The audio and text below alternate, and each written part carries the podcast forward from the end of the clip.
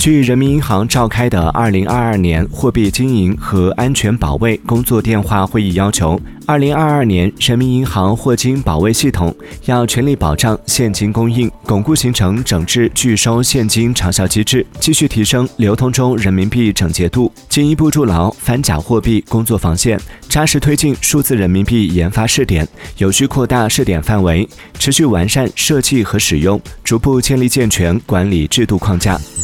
Música